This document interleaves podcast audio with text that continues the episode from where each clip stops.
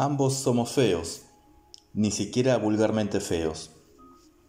Ella tiene un pómulo hundido, desde los ocho años, cuando le hicieron la operación. Mi asquerosa marca junto a la boca viene de una quemadura feroz, ocurrida a comienzos de mi adolescencia. Tampoco puede decirse que tengamos ojos tiernos, esa suerte de faros de justificación por lo que a veces los horribles consiguen arrimarse a la belleza. No, de ningún modo. Tanto los de ella como los míos son ojos de resentimiento, que solo reflejan la poca o ninguna resignación con que enfrentamos nuestro infortunio. Quizá eso nos haya unido, tal vez unido no sea la palabra más apropiada. Me refiero al odio implacable que cada uno de nosotros siente por su propio rostro. Nos conocimos a la entrada del cine, haciendo cola para ver en la pantalla a dos hermosos cualesquiera. Allí fue donde por primera vez nos examinamos sin simpatía, pero con oscura solidaridad. Allí fue donde registramos, ya desde la primera ojeada, nuestras respectivas soledades. En la cola todos estaban de a dos, pero además eran auténticas parejas, esposos, novios, amantes, abuelitos, vaya uno a saber. Todos, todos tenían a alguien.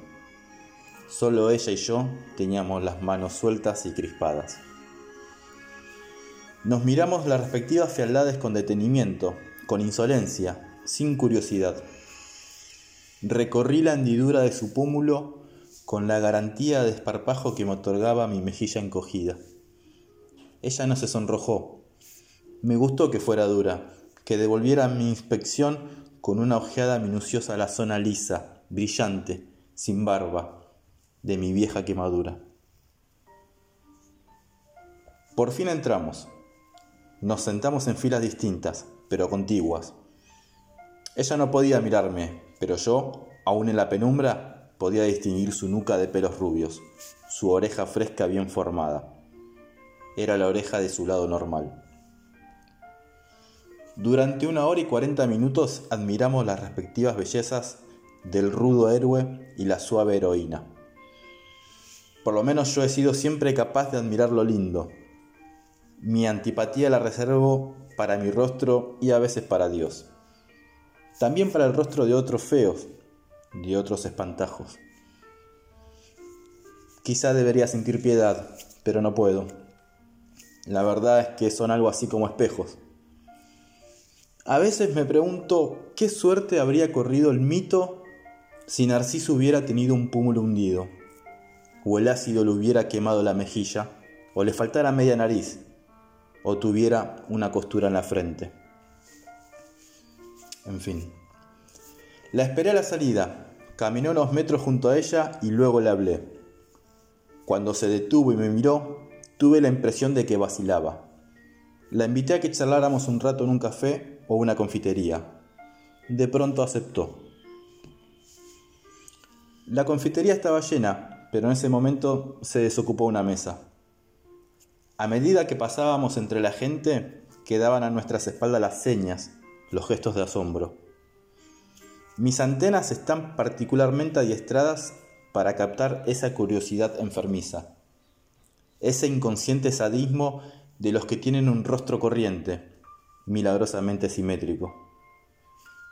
Pero esta vez ni siquiera era necesaria mi adiestrada intuición ya que mis oídos alcanzaban para registrar murmullos, tosecitas, falsas carrasperas. Un rostro horrible y aislado tiene evidentemente su interés, pero dos fealdades juntas constituyen en sí mismas un espectáculo mayor, poco menos que coordinado, algo que se debe mirar en compañía, junto a uno de esos bien parecidos con quienes merece compartirse el mundo. Nos sentamos, pedimos dos helados y ella tuvo coraje. Eso también me gustó. Para sacar del bolso su espejito y arreglarse el pelo. Su lindo pelo. ¿Qué está pensando? Pregunté. Ella guardó el espejo y sonrió. El pozo de la mejilla cambió de forma. Un lugar común, dijo, tal para cual. Hablamos largamente. A la hora y media hubo que pedir dos cafés para justificar la prolongada permanencia. De pronto me di cuenta de que tanto ella como yo estábamos hablando con una franqueza tan hiriente que amenazaba traspasar la sinceridad y convertirse en un casi equivalente de la hipocresía. Decidí tirarme a fondo. Usted se siente excluida del mundo, ¿verdad? Sí, dijo, todavía mirándome. Usted admira a los hermosos, a los normales. Usted quisiera tener un rostro tan equilibrado como esta muchachita que está a su derecha, a pesar de que usted es inteligente y ella, a juzgar por su risa, irremisiblemente estúpida. Sí. Por primera vez no pudo sostener mi mirada. Yo también quisiera eso, pero hay una posibilidad, ¿sabe? De que usted y yo lleguemos a algo. ¿Algo como qué? Como querernos, caramba, o simplemente congeniar, llámele como quiera, pero hay una posibilidad. Ella frunció el ceño, no quería concebir esperanzas. Prométame no tomarme como un chiflado. Prometo.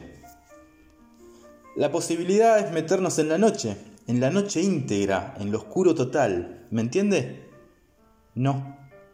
Tiene que entenderme, lo oscuro total, donde usted no me vea, donde yo no la vea. Su cuerpo es lindo, ¿no lo sabía?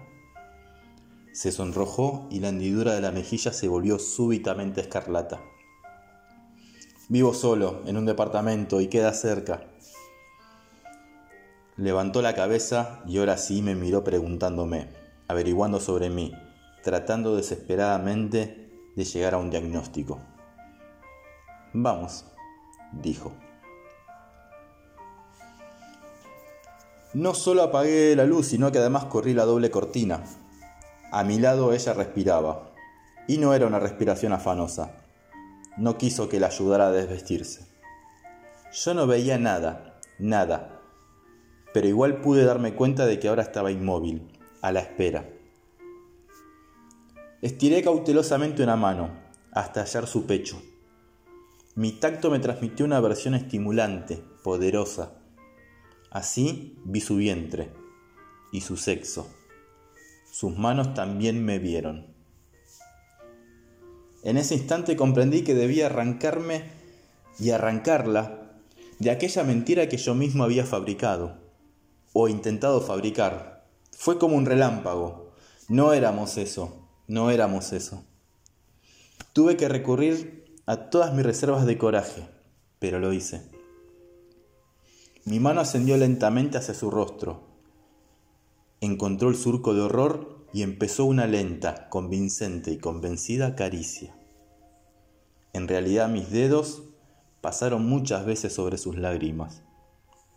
Entonces, cuando yo menos lo esperaba, su mano también llegó a mi cara y pasó y repasó el costurón y el pellejo liso, esa isla sin barba de mi marca siniestra.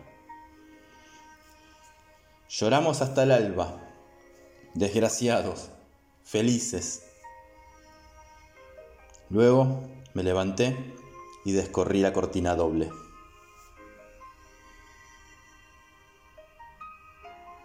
Mario Benedetti, La Noche de los Feos.